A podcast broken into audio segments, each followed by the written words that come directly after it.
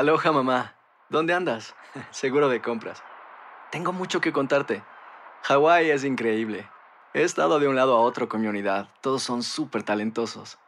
Ya reparamos otro helicóptero Blackhawk y oficialmente formamos nuestro equipo de fútbol. Para la próxima te cuento cómo voy con el surf y me cuentas qué te pareció el podcast que te compartí, ¿ok? Te quiero mucho. Be All You Can Be, visitando goarmy.com diagonal español. Si no sabes que el Spicy McCrispy tiene Spicy Pepper Sauce en el pan de arriba y en el pan de abajo, ¿qué sabes tú de la vida? Para, pa, pa, pa. ¿Quieres regalar más que flores este Día de las Madres? The Home Depot te da una idea. Pasa más tiempo con mamá plantando flores coloridas, con macetas y tierra de primera calidad para realzar su jardín. Así sentirá que es su día todos los días. Llévate tierra para macetas Bigoro por solo $8.97 y crece plantas fuertes y saludables dentro y fuera de casa. Recoge en tienda y sigue cultivando más momentos con mamá en The Home Depot. Haces más, logras más. Más detalles en homedepot.com diagonal delivery. Cassandra Sánchez Navarro junto a Catherine Siachoque y Verónica Bravo en la nueva serie de comedia original de VIX, Consuelo, disponible en la app de VIX ya.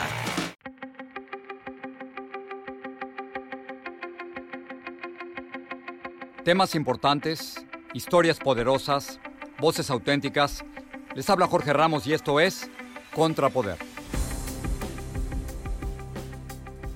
Bienvenidos a Contrapoder. Hoy es uno de esos días en que ser periodista tiene un doble placer. Primero, por estar en el lugar donde cambian las cosas y segundo, por conversar con una de estas personas que marcaron mi carrera periodística. Me refiero en este caso a la escritora Elena Poniatowska.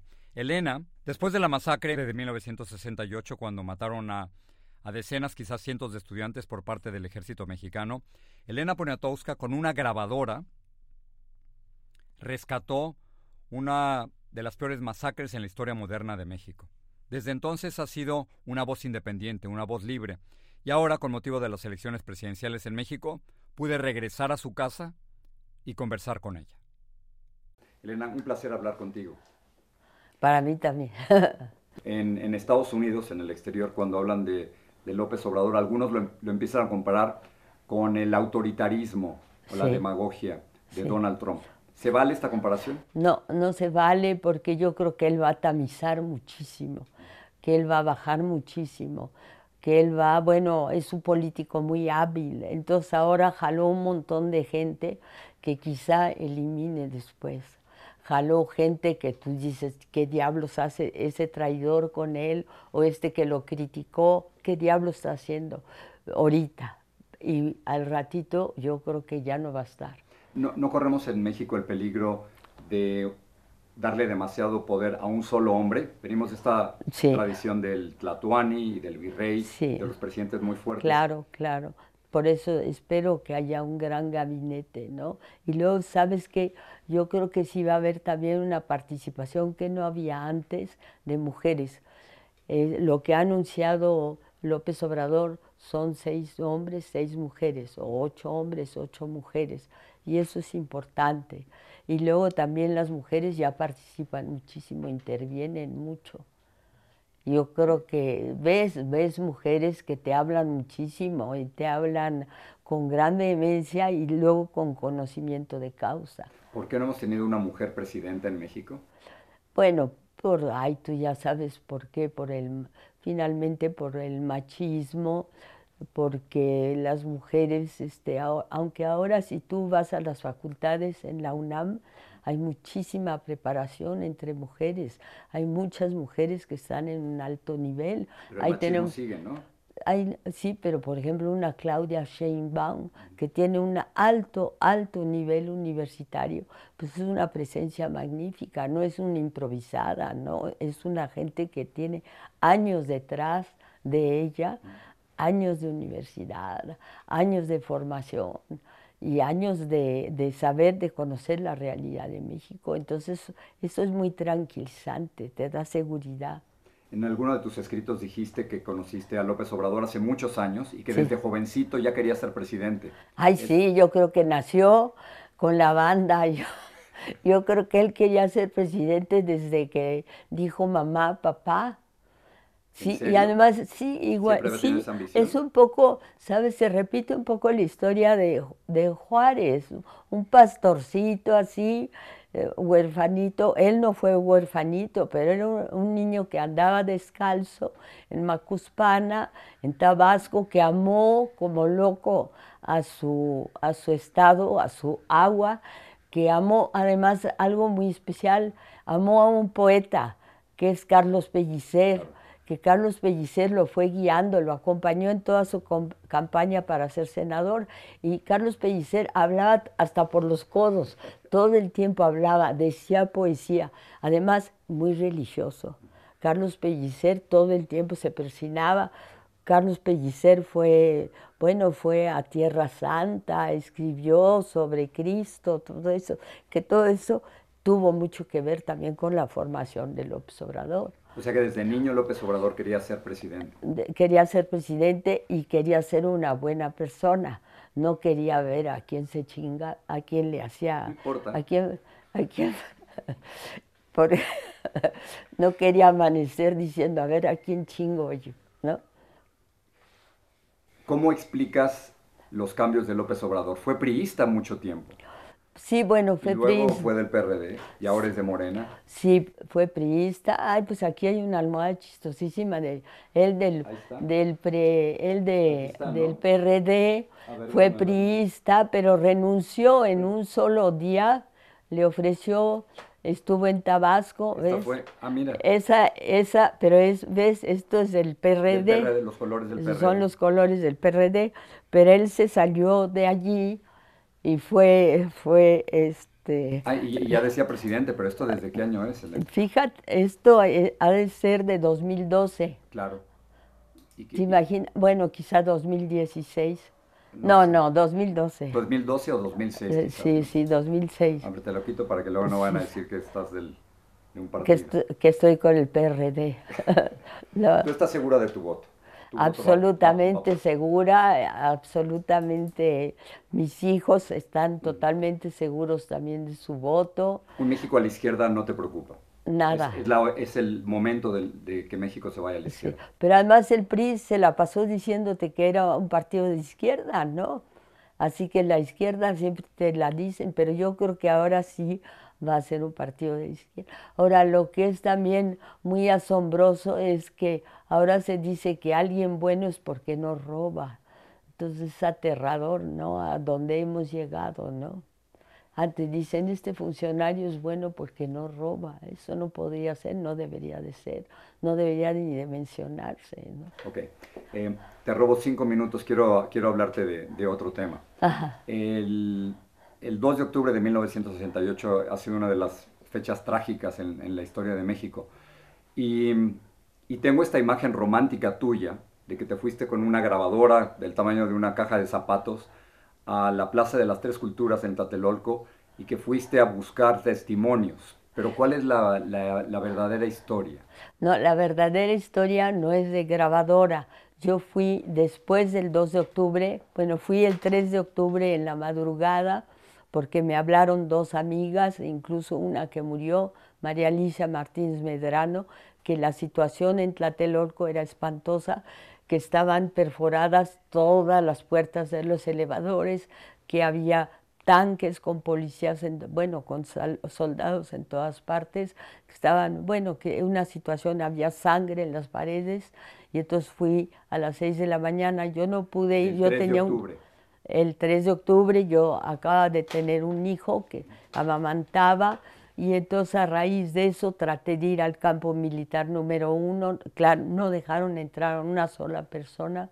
¿En Tlatelolco qué viste? ¿Llegaste a Tlatelolco? Llegué a Tlatelolco, vi todos los zapatos de mujer, zapatos de hombre tirados en el suelo, que era un espectáculo de gente que había huido, que había tratado de salvar su vida. ¿Sangre todavía o ya la... Todavía había sangre así en las escaleras, todavía estaba la policía, e incluso había, mira, para que veas cómo es la vida, había un policía que estaba en una caseta, no había luz, no había agua, estaba en una caseta y decía, ponme al niño, ponme al niño, no seas mala, ponme al niño, porque aquí vamos a estar varios días, o quién sabe cuántos días vamos a estar, yo quiero ir al niño.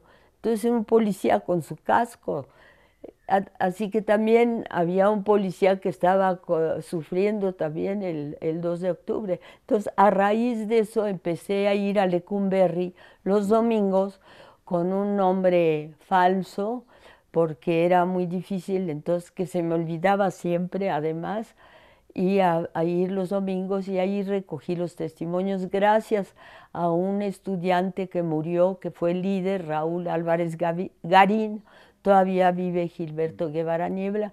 Y después también fui a la cárcel de mujeres que está lejísimos por allá en Iztapalapa.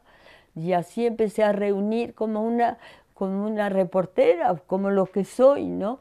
Lo que decían y a la hora de armar el texto, como eran muy largos los testimonios, algunos grabados la, y mucha gente fue a mi casa a contarme lo que había sucedido. y algunos grabados y algunos a través de los abogados que también ya murieron, Carlos Fernández del Real, que me traían testimonios de los jóvenes. Ya fui armando este coro o este inmenso mosaico de voces y ese es el resultado de la noche de Tlatelolco. No te queda la menor duda que la orden de asesinar a estos jóvenes fue de, de Díaz Ordaz.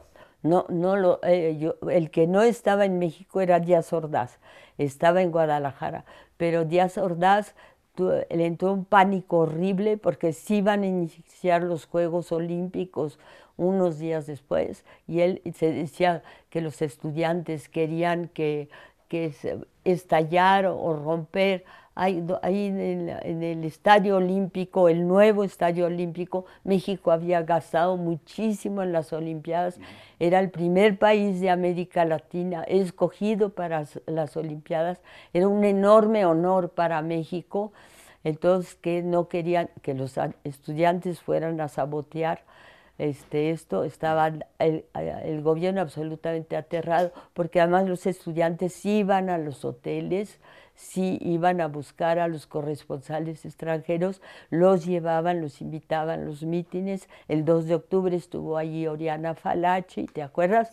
la, italiana que le dispararon y la italiana dijo, yo, yo he sido corresponsal de guerra, yo estuve en Grecia, estuve en Vietnam y es la primera vez en mi vida que veo que se dispara desde arriba a una, a una multitud inerme, una multitud que estaba ahí esperando.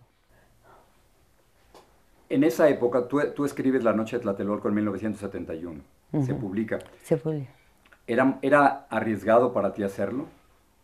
Pues ¿Corrías un peligro al hacerlo? Era una época donde México no, no, tenía democracia, donde había censura de prensa directa. Sí, yo no sabía, yo no pensé que era yo, ¿sabes? Yo nunca me doy cuenta de, un poco, no me, no me doy cuenta del peligro, de cualquier peligro.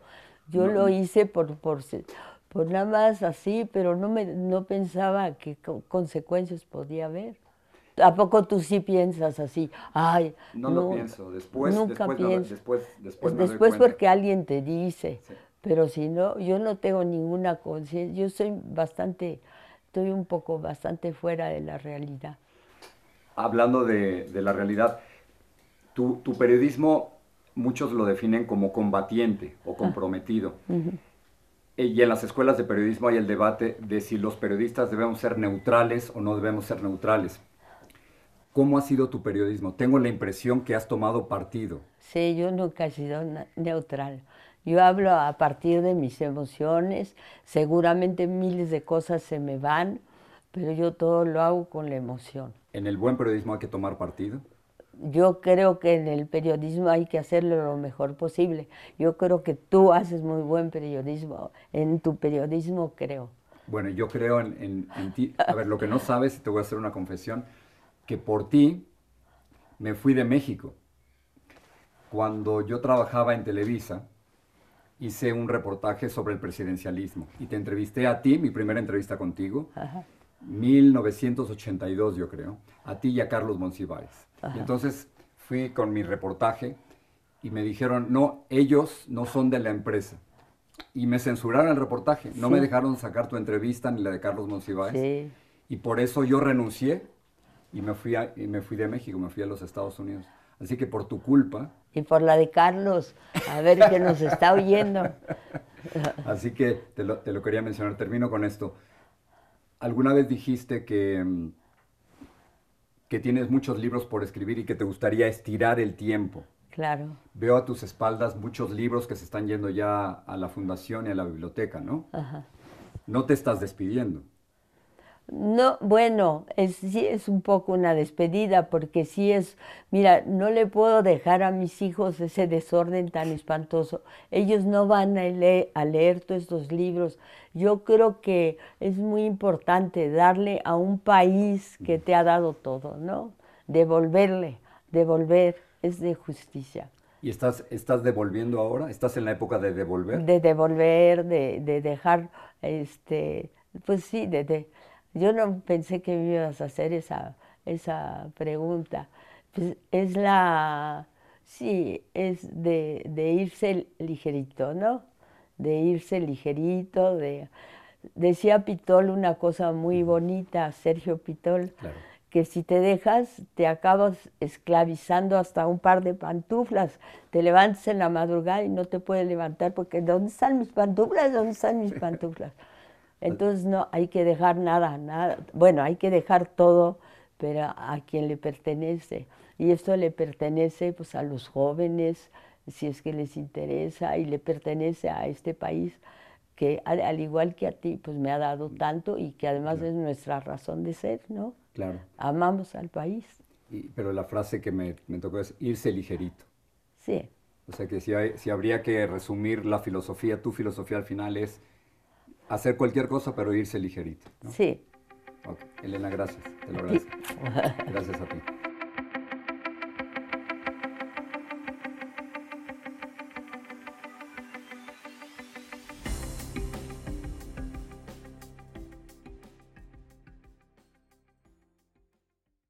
Aloha mamá. Sorry por responder hasta ahora. Estuve toda la tarde con mi unidad arreglando un helicóptero Black Hawk. Hawái es increíble.